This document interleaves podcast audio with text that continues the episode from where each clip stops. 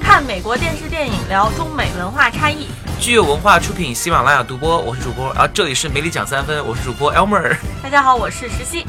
看来 Robin 老师今天没有来 啊，我们这个说 好话伤都心，说话都说不利索舌了。头舌头捋不直了。然后我们太欢想拉别迎了 Johnny，我对我作为直男的 代表，作为直男审美的代 表，太好了，我们我们今天聊一个特别直男的片儿。 对算吗？我觉得是吗很直男，是吗？我我觉，但是我觉得非常的 fashionable，非常、很时非尚常对，然后也非常有自己的风格。我觉啊得就是从第四部开始变得很时尚 吧，之前穿的也挺烂的，那我们说的是哪一部片？ Mission Impossible， 《碟中谍对，或者可能任右务翼不可能的任务，任务对，》之前，Johnny 还在问说为什么就是《Mission Impossible》会翻译成《碟中谍》，然后“碟”第一个“碟”还是光碟的“碟”。我对一直以为是就是两个都是间谍的谍，就是就是你中有我，我中有你的意思。 间谍然中后的间谍。那天我在豆瓣上找说，哎，好像不对，第一个碟为什找么不着是这个啊十字那个旁的碟，对对对，然后才发现说，哦，原来是第一部就没、嗯没以为有续集，然后就是因为第一部它有一个光碟儿，然哦后它是就发生在光碟上的 crime 那个一个一些罪行，他们是主嗯要围绕这个光碟来进行的。所以这是这是台湾的翻译还是咱们大陆的翻译？啊把它翻成了《碟中谍》，还是说《不可能的任务》是咱们大陆的翻译？因为现在腾讯上都是碟中谍，所以我认为这是大陆的嗯一个翻译。然后已经其实是已经出了五部了，然后我们马上呃八月三十一号是会上映《碟中谍对，六》第六，嗯对，然后第六全面瓦解全面瓦解，但是听那个题目应该是这估计是这个系列最后一部了吧，应该是啊、呃哦不一定不一很定，难说呀，对我觉得要都看全面瓦解了，还对，没因有为你瓦解干看，你净看，你看另一部跟这个很类似的那个英式的那个《零零七》，它有呃，就是被大家吐槽剧情有点像《小鬼当家》那一部，叫《Skyfall》啊、嗯嗯对对，出来以后，但是后面不是还是继续出了 Spectre 之类的，然后继续还会有下面嗯我后觉续得的一些主要续是要集看有多赚钱。只要继续赚钱，只要汤哥嗯还能继续去奋斗，继续去那个不畏惧那个呃挑战断极断限断 断断手断脚，他就 他就一直会拍下去。对，嗯或者说再离几次婚，什么分几次财产， 缺钱我觉得了他已是经，他真的是那个好莱坞的劳模，就是好莱坞版的成龙，他的那个呃产量其实是非常高的。呃，一位对好莱坞巨星，而且是呃一位常青树，他几乎在八十年代初期的时候已经开始就是呃出演好莱没坞错电影了，到现在已经就这是么多年了。叱咤荧屏大概得有三十年的三十多年的时对间，对，我记得在将近十五年前、二十年前还小的时候，那时候，呃，听一些娱乐新闻，就想就听说说阿汤哥已经开始买私人飞机了，就那个年代。而且他好像真的是跟跟我们我们的爸爸就是都是同同一个龄同一个人，岁数的人，对，对然后还在还在那个两栋楼之间跳来跳去，然后也不畏惧断手断脚， 真的对这不在部一个电状态影，其中实整体上大家就谈论最多的就是这个《碟中谍六》，其实就是阿汤哥，他好像是把自己的全部的这个生命都赌在他这个电每一影次上。啊嗯他每一次都是，因为其从好像三还是四开始的时候，基基本上每一集都有一个噱头，比如说四是那个迪拜那个塔。啊、然后不用替身，然后上一部是扒飞机， 然后这一部的噱头，呃，这个东西叫 Halo Jumping，呃，也嗯就是高空跳伞。它这个高空跳伞 Halo Jumping 呢，其实是美国特种部队的特训的一种呃跳伞的一种技能吧。它主要是为了给那个美国大兵潜入到敌国， 哦，不被发现，来就是呃创造出这么一种技能。它基本上是在大概。两万五千英尺，就大概七千六百多米的时候， Serious 就是 对很高很高。它就是它就是高跳低开。高跳的时候是从七千六百米的高空中往下跳，但是你不能立马去撑开伞，因为为了你撑开之后会就被被人敌人发发现所以你要对迅速的降到大概两千米的时候，两千英尺的时候，有大概六百米的时候，离地面只有六百米的时候，然后哇打开塞这个这个伞，这么一它就个是这么在个一技个能。大概跟客机差不多的巡航高度跳下来，外面还超级冷的时候跳下来，就真的很可怕。然后你要一直保持 conscious，、然后在地面的那个军用雷达搜不到的 range，然后再把你这个伞打开。对对对，嗯所以这个其实全部都是实拍，它不仅是实拍，而且它不用替身，就是阿汤哥自己是他的阿汤真哥自身，己是他的自真己身跳而我呃而且我那天看了一个看了一个报道，就是他那个在采访导演的时候，导演说，因为当时他跟这个剧情有呃，这个剧情是马上跳下来以后，基本上就天黑了，他们是黄昏的时候日落的时候跳的，所以他每他每次拍的时候只有三分钟的时间，嗯所以就是不仅要拍。高跳的时候的那一组镜头，还要还要拍那个低开的时候那一组镜头，所以嗯这这一连贯一共拍了一百零六次，而且每一次只有三分钟的时间。那也就是说，其中如果有一次出差错，基本上他就就没是命了就没没命 了。中你提到一点，就是这种呃 halo jump，就是高空跳跳伞，其伞实最危险的一点就是它在跳的过程中随时可以失去知觉，然后这个哦时候你是很难去救它的，你就很难，因为你当在时已空经。中没嗯有办法救，对对对，所以就是说，你之前你的身体要做非常非常足够的这种准备，你才能够去迎接这种挑战，这真的对是对对。常人不可能完成的事情。他对在拍摄过程中还是摔断了腿，然后把这个整个片的这个就是当时拍摄是大概停了八个星期，嗯，给六八这层。个不过他是那个是那个断腿是他是在拍跳楼的时候，就是从嗯呃 A 座跳到 B 座，所 以就是大风大浪都经过了，对最后对被对小对河对沟里翻而一且翻而且你知道吗？有一个那个美国脱口秀主持人还把那个片段给调出来了，嗯然后就其实他断腿的那个片段被导演用在了那个电影中，所以大家以后等电影出来以后可以去看，就是那个镜头哇塞他跳的时候，他真的是大家可以清楚的看到他的腿就折嗯了，就已经一百一就是。呈呈现一个九十度的一个这么一个一个角度了，然后就已经就已经可以可以说是断了，然后那个主持人还把那个在阿汤哥上节目的时候把那个片段调出来，然后放大高清给大家看，然后就看到观众就很心疼，对。然后阿汤哥也就一就一直就是保持那种就是汤式微笑，呃，其实现在像阿汤哥这么拼命去拍电影的演员其实并不多哈，嗯因为用替身呀、然后用这个特效这种方式，其实更呃更方便。对，而且。呃，有些时候，像比如说，如果你是一个大牌明星的话，你要去完成一些就是不用替身，用真身去完成一些高难度的一些呃镜头的话，其实保险公司是不愿意去给你担这个风险的，你连保险都买不到。那就是有些时候 studio 还有片场，嗯，投资方就只能放弃。但是阿汤哥是就是他不管怎么样是一定要上的。对，因为我看二零一六年美国媒体评呃评出来就是好莱坞最有权势的两个男星，一个是阿汤哥，一个是莱昂纳多里。莱昂纳多·迪卡迪卡普里奥，嗯对他们两个其实是基本上就是说是还是能作为票房的保证。基基本上阿汤哥他真的是我个人比较喜欢的好莱坞明星之一，而且我觉得他真的是拼命三郎，他一直不断的在给观众带来各种各样的惊喜。他除了那个这个系列以外，其实他有很多别的影片也特别惊艳。我跟大家不太一样，我在这个我真的是为了朋友，这次是第一次看了阿汤哥的电影。然后你觉得怎我么在样？人生就是前几十年都非都常没看上阿非汤哥常非常灵巧的避开了阿是汤吗哥为什所有么的会电这影样？难道为什么会这你样这么直男，像《壮志凌云》这样的这样的影片，你没有看过这么经典的，就比是如《三 Top 三 Gun》号就是一直都没有去看，然后嗯之后就呃，我只看了一个跟他有关系的电影，是 Elizabeth Town，然后这个电影是他监制的，其实他也没有演。嗯对对对。然后对这次我就是第一次是从《碟中谍一》一次刷到了五，然后哇，好有诚意！我对非常有诚意。然后我不得不说，前两部我真是被阿汤哥早期的尴尬演技震到 了。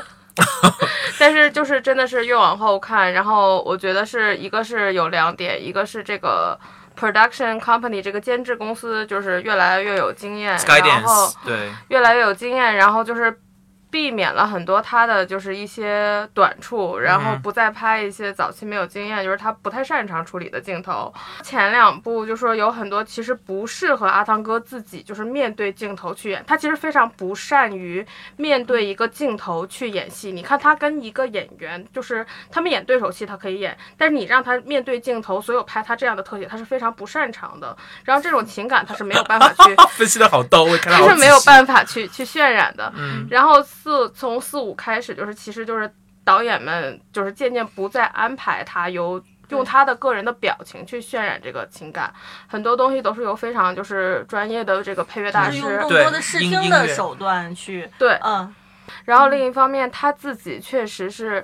作为就是说好莱坞的劳模《拼命三郎》这样，不仅是在嗯特效这方面，这个动作有很大做的的。特技，嗯，特技的这种场面，对自己要求动作非常高，其实他渐渐就是演技上其实有了非常长 对足的肯定进是步。我我觉得对要想说一个演员他能够把自己的命都搭上去去演这些镜头，那他就是挑战演技对他来说应该是比他去去这种挑战这种极限可能相对来说还要容易一些，对吧？对因为你不存在说有什么危险，你只是就是说去把这个戏演好。我相信就是对于阿汤哥这样的演员来说，那他肯定会保证自己的演技是每一步都有所提升的。反正而且他我就是一步一步都要逼死其他那些动作男我明发星。现了一个细节，就是能可以看出来他对自己的演技要求非常高。嗯就是前两集的这个《碟中谍》，我发现其实我觉得他演技尴尬的两部分，一嗯部分是他 可跟能跟他头型也有关系，那个没年代有适合流行没有。长后发。来我发现了为什 么他第一部尴尬的地方，全部是跟当年的这个法国男影星叫什么来着，让让雷诺对戏的时候，因为让雷诺就是一个嗯非常出名的一个老戏骨，他跟他对戏的时候，我觉得是一个是就是说他心里对人家的这个就是尊敬，也希望成为一个非常有演技的明星，他嗯这种心理的不安，其实还是反映到了他的表演里。像第二部他出现这种情况的时候，就是他跟这个安东尼·霍普金斯对戏的时候，嗯他就是总忍不住脸上。冒出这种带傻气的微笑，但是你对看他跟其他就是他认为就是不是那种公认的非常厉害的老戏骨，他都是能非常他能驾驭得了，啊非常能驾驭得了他。他的场面的。现在多的更是一分那个明星的光环跟嗯当初没有的那种淡定。我觉对得是对的。但是我必须说的是，其实嗯我觉得就是阿汤哥向来就是过几年就会被推到那个风口浪尖上，因为他。呃，的确是一个在好莱坞比较有争议性的一个人物，对因为呃，除了自己的个人生活以外，还有他，还有就是粉丝们信的仰一问些题对他的信仰，还有他说就是他的婚姻、几段婚姻，以及就是说他的性向吧，就都是大家讨论的一个话题。嗯，甚至几年很多年前，就是在那个欧普拉的一个脱口秀上面，他就是在那个是非常经典的一幕，就他在欧普拉那双那呃那那只那个黄色的沙发上，然后突然跳了起来。就在那个沙发上，就这样跳上去了，然后就一直跳。然后欧普拉说你在干嘛？他就说我就很开心啊。所 以对，然后就大家都觉得他他就是说他是不是就是说跟那个他的宗教有关，是不是他的宗教把他带的有一些偏离，哦是不是人设变得有一些神经？对对对， 对，就讨论了好久。。我看了一个，就是他的头号粉丝，就是这个系列的头号粉丝分嗯析，就是说这个伊森· n 特的这个角色，他的成长一直是跟汤姆·克鲁斯他本人本身作为一个嗯这、这个人的成长一直是有关系的。有我相们辅相成的。看第对，三部他结婚了，然后这个第三部结婚的时候，这个剧里伊森·汉结婚了。其实这时候也是这个 Tom Cruise 他自己的人生，他在这个婚姻的一个嗯甜蜜期的时候，然后是跟哪一位起？应该是哪一位跟哦，可能是 Katie Holmes 那一届那一任。那那个好像是 Katie Holmes，你说他私下吗？对，就是他私下就我、啊啊我 Katie- 没有再 Katie 具体 Holmes follow 这个对 Tom 对对对 Cruise 的情史，但是就是说他的这个，因为伊森汉他本身是一个没有。背景故事的一个角色，对所以说其实他每一部就是汤姆克鲁斯在出演这个角色的时候，在塑造这个角色的时候，他其实，在某种程度上，他还是他自己，对，他对从对本他色自出己演的生活中学到的东西、感受到的东西，他把它投射到伊森汉特这一个角色当中来。我我作为我作为阿汤哥的一个大粉丝，其实我看了很多他的那个 interview，你知道吗？阿汤哥其实是之前年轻的时候是有阅读障碍的，对 dyslexia，对，他有 dyslexia，、然后他呃，其实就是呃，连就是读任何的剧本跟任何文字对他来说是一件非常大的障碍。然后他一步一步克服了这一些，然后走到今天这一步，其实也我觉得也是个非常坚强、非常强大的一个人。 其实值得一提的是，呃，阿汤哥在《碟中谍》的系列，他的贡献不远远不超于他是一个演员，他其实又是制片人。嗯制片人他对这个系列其实这个话语权是相当大的。对嗯、导演啊，还有一些主主要的人物，其实都是要经过他点头对，才可以。对，嗯而且我我听说，呃，其实当时剧本出来的时候，呃，派拉蒙的高层都都看不了，只有阿汤哥和那个导演两个人再这么去厉害去看，在好像是导演呃导演好像也参与了导演呃、本编身剧就是就是现在的这个导演，他本身就是第五部和第六部的 writer，对他本身就是编剧编本剧人，对对而且他第六部好像是先签了这个编剧的合同，然后到最后才敲定了要来导演这个电影。对，其实他他一开始的时候，他开拍的时候，其实剧本还并没有写好。我觉得在好莱坞也是一个比较就是反传统的这么一个一个做法，因为在好莱坞，如果你要是没有剧本的话，其实是一件非常风险非常大的一件事情他。但是第因为一这一部部，就是对，但是这一但因为这一部里边，首先阿汤哥有阿嗯汤哥，然后有那就个票导房演，保证，对，有这个导演，而且有就之前的成功经验，所以他们就就就绿灯就开了，就拍了，就连在没有剧本的情况下就开拍了，也是很奇葩。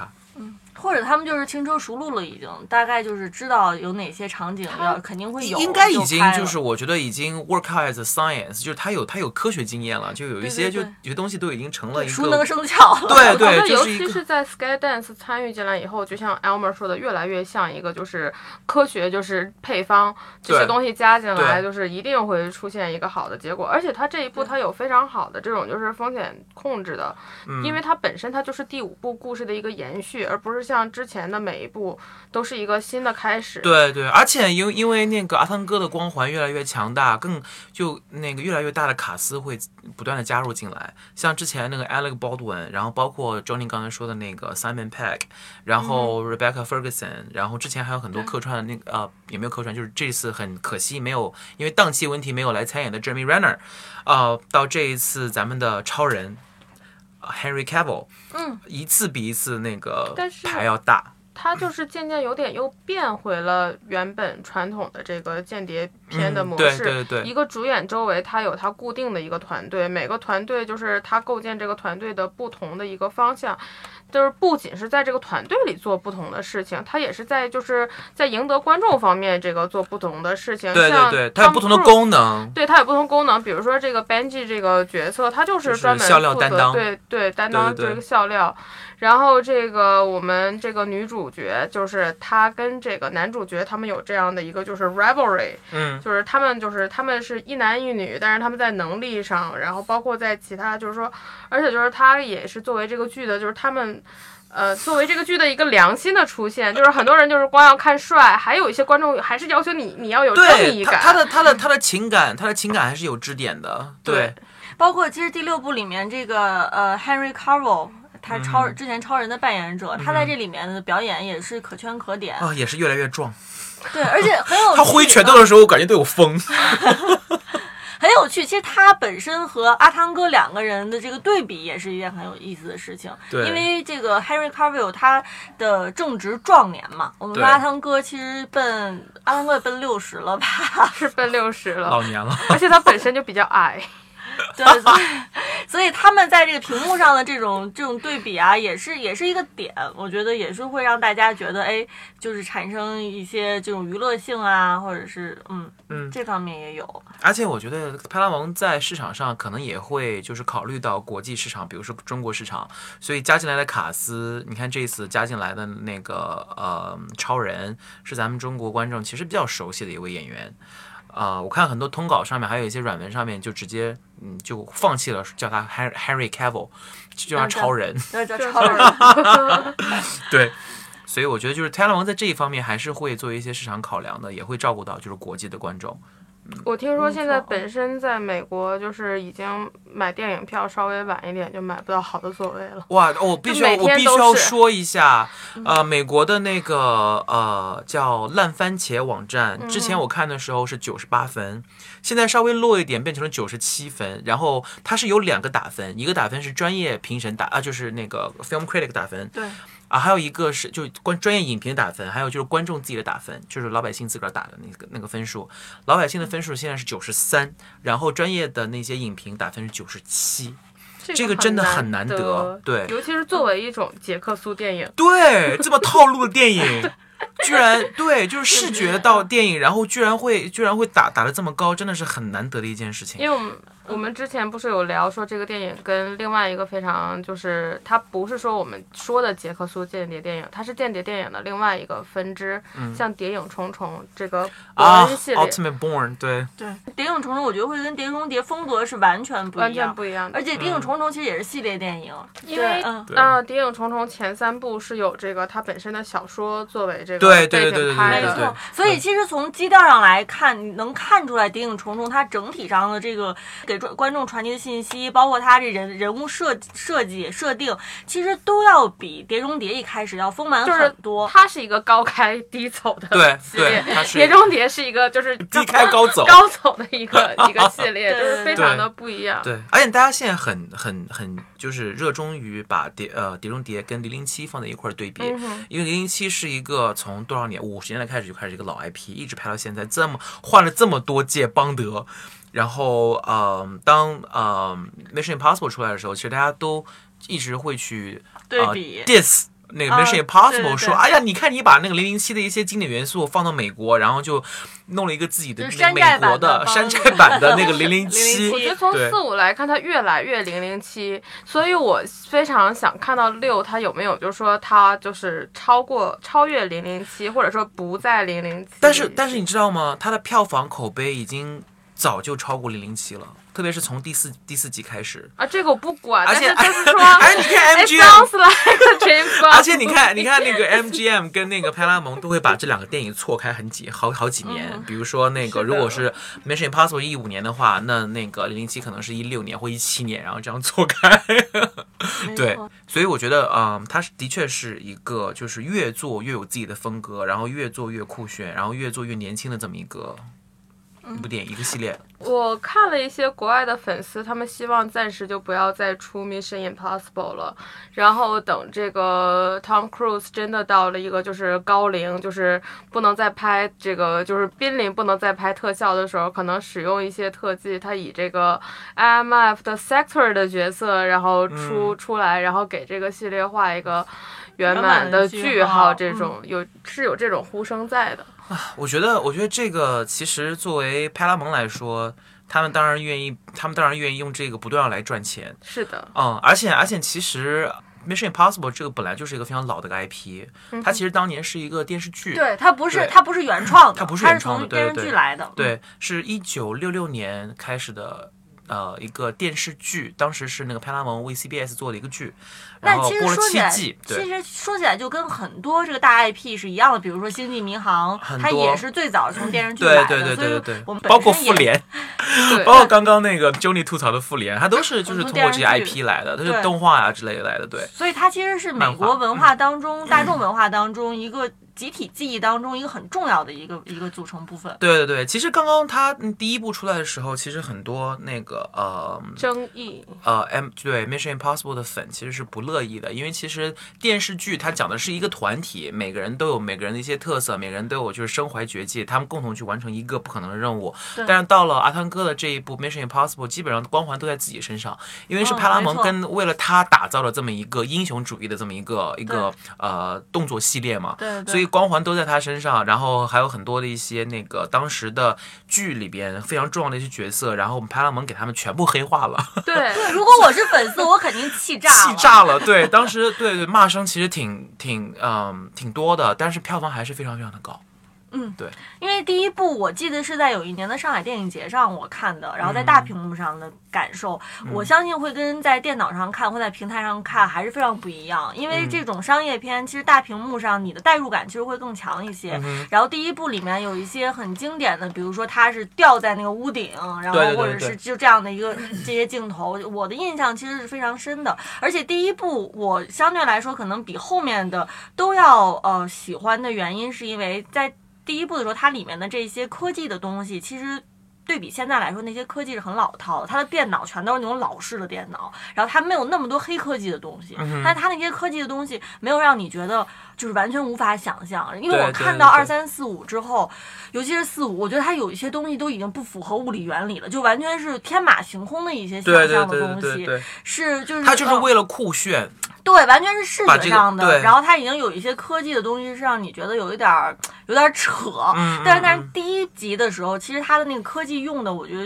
用到是刚刚好，它嗯没有说特别酷炫，而且它里面那个电脑啊，各方面还是光碟，就有一种很陈旧的感觉。对，然后就是那种感觉，有一种有一种年代感和时代感。所以我对当时在屏幕上看《碟中谍一》的时候，我我还是印象觉得非常深的。对，一跟那呃当年的剧集其实还是很很有关系的，包括一些人物之类都很有关系的。所以它不能太脱离六十年代的这个设定。 对对 对。但到后来嘛，因为它这个 IP 整个偏向于给观众带来一种视觉上的盛宴、视觉上的享受，所以它基本上就偏离了当时的那九六年的那个 style，然后做的越来越酷炫，然后特技也越来越多，然后你也看阿汤哥的那个个人英雄主义也越来越严重， 对对有没有？呃，这个剧集其实它非常有意思的一点，它是以从一个瘸腿的设定，然后由这个派拉蒙一步一步打造成今天的样子。因为其实你看，你只看就是前面几部的话，你会一直想在说这个伊森汉特他到底是谁。因为这个主角他是没有没有就是没有他是没有背景故事的，他没有人物小传，他没有这种说他就是凭空出现的。然后你看他在他那个小组里，为什么就他没死？然后人家说起伊森汉的这个角色，都像一个传说一样，就觉得说啊，伊森汉，但是嗯又没有告诉你他到底是他他怎么就厉害了。对然后包括其实他第第二部、第三部，他这个人物性格就是都不一样。嗯哼，然后直到是这个第四部开始，刚才 Elmer 说的这个 Skydance 这个这个制作公司，制作公司接手了之后，嗯然后才给他设定了一个他就是慢慢的把这个角色的稍微背立景体故事化一点形成了自己的一个风格。对他之对嗯包他人物之前是有很多冲突的，然后到最后这个 Skydance 这种专业的制作公司进来之后，然后就设定了伊森汉他是一个 gambler，对，他其实他每次他就是把这个他是个疯子，对他每次他都要就是说，就是他要 take the risk，就是把这个事情他不走，就对走是寻对常对对，路也不走就是寻常路从他们开始形成了一个每一集一个噱头的这么一个设呃这么一个设定，所以自从 Skyline 接手了以后，至至少每一集都会有一个或两个设定，呃两个噱头，就比如对说高空跳伞啊，然后扒飞机啊，然后迪嗯拜塔这些东西。他这个片子从一到五，然后他一直只有两个两个有两个点是他一直没有变的，嗯，一个是他有一个就是他这个 message，就是说他这个信息，他接到任务的时候说你接这个任务，然后五秒钟这个自动销毁这个东西会自动自动销毁毁，对，然后它每一集用的是不一样，这是每一、这是每一集就是说保留下来的传粉统。粉丝进对电影院之前就是要等着要看的一个东西。嗯哼，然后第二个点就是说，它会从一个很高的地方，因为第一集很经典，它就是下面那个是触控的一个地面，它从上面掉下来，然后差这么五十厘米、五厘米，然后就要触发这个 sensor，然后结果它就停住了。停住对哇，这个然系后列里面有好多这样类似的之镜后头。其实它每一它每一集都有一个这样经典的一个，就是掉在那里停下了，然后直到是。第四集不是不是阿汤哥本人停在那里了，是 Jeremy 嗯 Jeremy Renner Renner，对演的 Renner 演的这个角色在那里哎停，第住四了季。其实他也有，他就致敬了一下。他在那个克林姆林宫的时候，嗯哼从墙外翻那个翻进去的时候，也是就是突然就是在离地面大概有一两厘米的时候，然后停下来。哦，对对对，他每个镜头，我觉得这个是他的一个巧思，就等于说是所以强这化自己的风格。这对，次这个呃 Fallout 全面瓦解，我们走进电影院之前，就是也是可以期待一下，就是说这两个经典设定在会这在哪部会在哪哪会儿在嗯出现？对哪儿出现？或或是会在谁的身上出现？对，其实我第五部的时候，他已经就是这个呃，他接收这个信息、这个命令的这个已经是创新了，因为嗯他接收到那个信息命令不是是那个反派给他的，就是那个辛迪加给他的，嗯就是他本来是以为也是上级给他的，结果发现说是辛迪加就知道他接收命令的这个方式，然后他们就利用了这一点。对，所以就是他第六集看看他还有没有在他接收命令的这个呃方式上面有有所能有所创新。嗯哼，嗯，我觉得一定有，大家可以期待一下。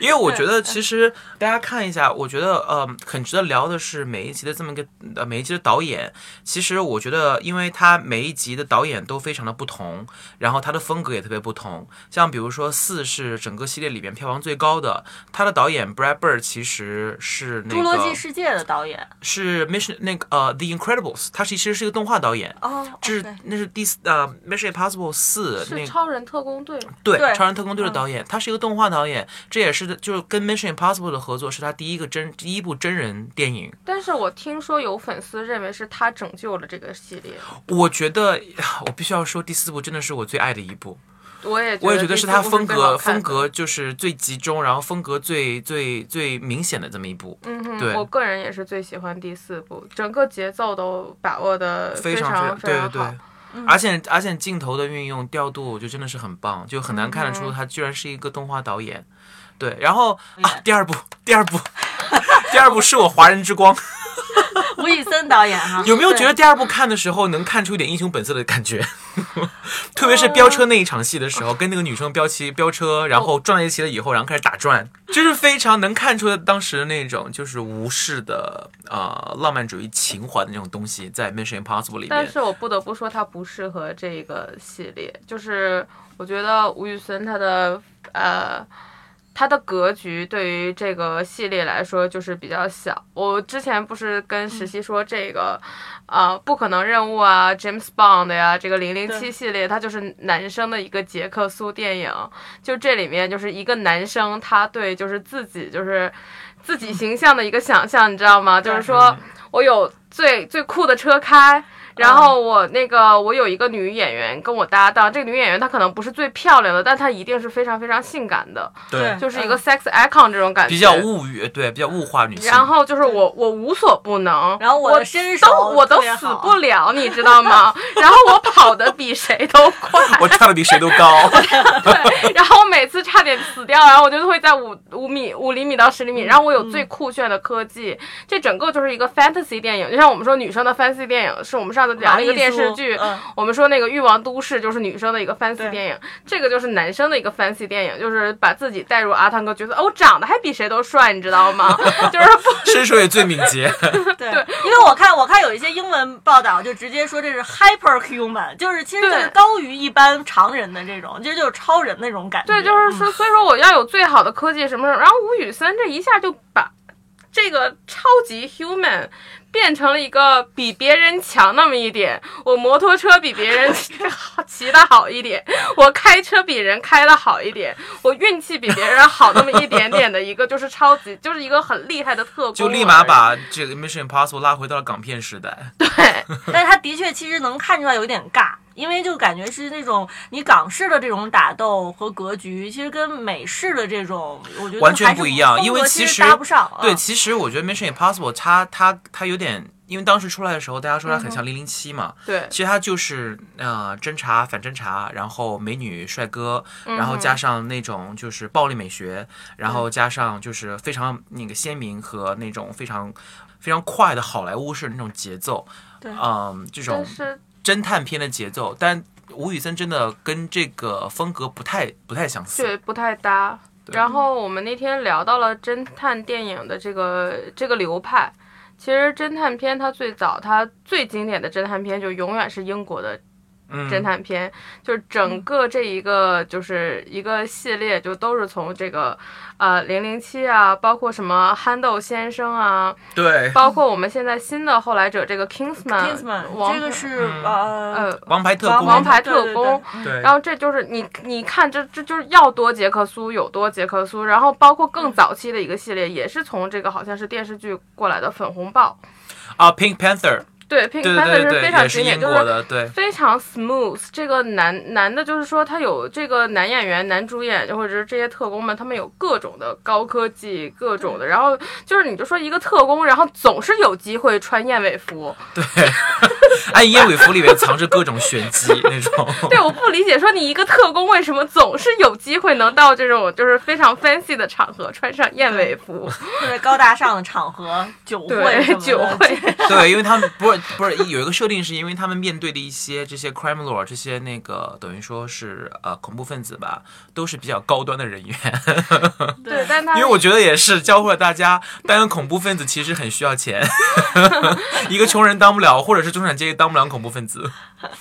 所以说，像这个英式的这个间谍电影，就是说，像这个憨豆先生不用说了，他就是一个喜剧来的。但是你看这个《粉红豹》到这个《王牌特工》，呃，到这个 James Bond，再到《嗯王牌特工》它一系列它里面都有一些幽默的元素。然后你看而那且是特别些经典的英式幽默。这种英式幽默，但是你看，其实这个《Mission Impossible》前三集它没有由这个 Skydance，没有由派拉蒙自己的制作公司接手之前，它是没有这个幽默元素的。然后从对有第一四些很集尬的一些美式的，就是或者是美国人对英式幽默那的一种些 dead 理解， pan 对的那对对种对，幽默，并不是说有一些真 wannabe 的感觉。对，然后嗯从真正从第四部开始，这个 Benji 这个角色作为一个 breakout character。对，非对常对经典，对就是说他本来不是这个主线的角色，但是由于嗯观众非常喜欢，或者他有了新的就是意义，他变成了这个剧的就是搞笑的扛把子。嗯对然后就是融入了，他就从这时候开始融入了英式的这个间谍电影当中这个幽默的成分。其实你去看所有零零七电影都有，就是